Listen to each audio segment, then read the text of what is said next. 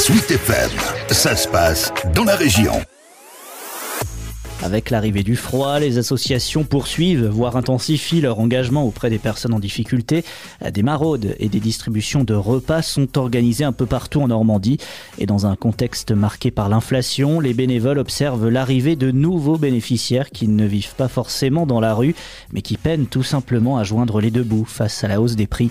Clément Michel est le président de l'association Hazard Rouen. Lors des dernières maraudes que j'ai pu effectuer, effectivement, j'ai vu euh, deux, trois nouvelles familles, en fait. Il y en a une qui vient avec euh, ses enfants et, euh, et euh, les deux autres, c'est enfin c'est deux couples. Et ça m'a surpris. Ils m'ont dit que c'est à cause de l'augmentation des produits alimentaires. Et il y a un des deux couples, le monsieur a perdu son emploi, donc du coup il fait un peu d'intérim, mais pas trop d'emploi dans sa branche. Donc du coup, on voit que bah, socialement parlant, c'est en train de changer. Je serais pas surpris en tout cas de revoir des nouvelles personnes, des nouvelles familles en fait arriver. Alors que c'est pas un public qu'on visait en premier temps à la création de l'association. Mais pour pouvoir assurer au mieux ses missions durant cette période, l'association Hazard a besoin de bras, au risque de devoir annuler ces maraudes qui permettent d'établir un lien entre les personnes en difficulté et les services d'urgence. On maraude deux fois par semaine, le mercredi soir et le dimanche midi. Et euh, pendant ces maraudes, on va euh, distribuer euh, soupe, café, repas chaud, des vêtements. On reste toujours à deux maraudes par semaine. Pourquoi? Parce que en fait, il nous manque beaucoup de bénévoles et des fois, ça mène à annuler en fait certaines maraudes.